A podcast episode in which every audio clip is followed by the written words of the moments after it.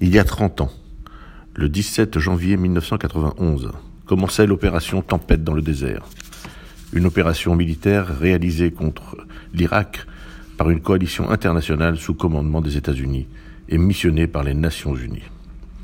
Une super production américaine destinée à mettre fin à l'occupation du Koweït par Saddam Hussein avec, dans le rôle principal de chef de guerre, George H. W. Bush.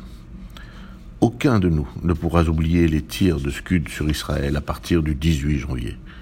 Les alertes retentissant à chaque fois et les masques à gaz distribués à la population. Israël était attaqué alors qu'il n'était pas concerné directement par ce conflit. Saddam Hussein voulait ainsi cristalliser les pays arabes contre l'ennemi sioniste. Nul ne peut oublier la retenue et le courage des dirigeants et de la population israélienne face à cette menace vitale.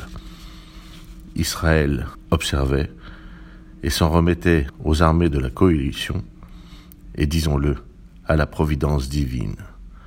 Un calme et une maîtrise que nul autre peuple aurait eu. Partout, la communauté juive vibrait à l'unisson avec Israël. Chaque scud, chaque alerte, chaque point d'impact était ressenti par chacun d'entre nous. Nous nous souvenons tous de ces images, ou plutôt de ces feux d'artifice montrés sur les chaînes de télévision.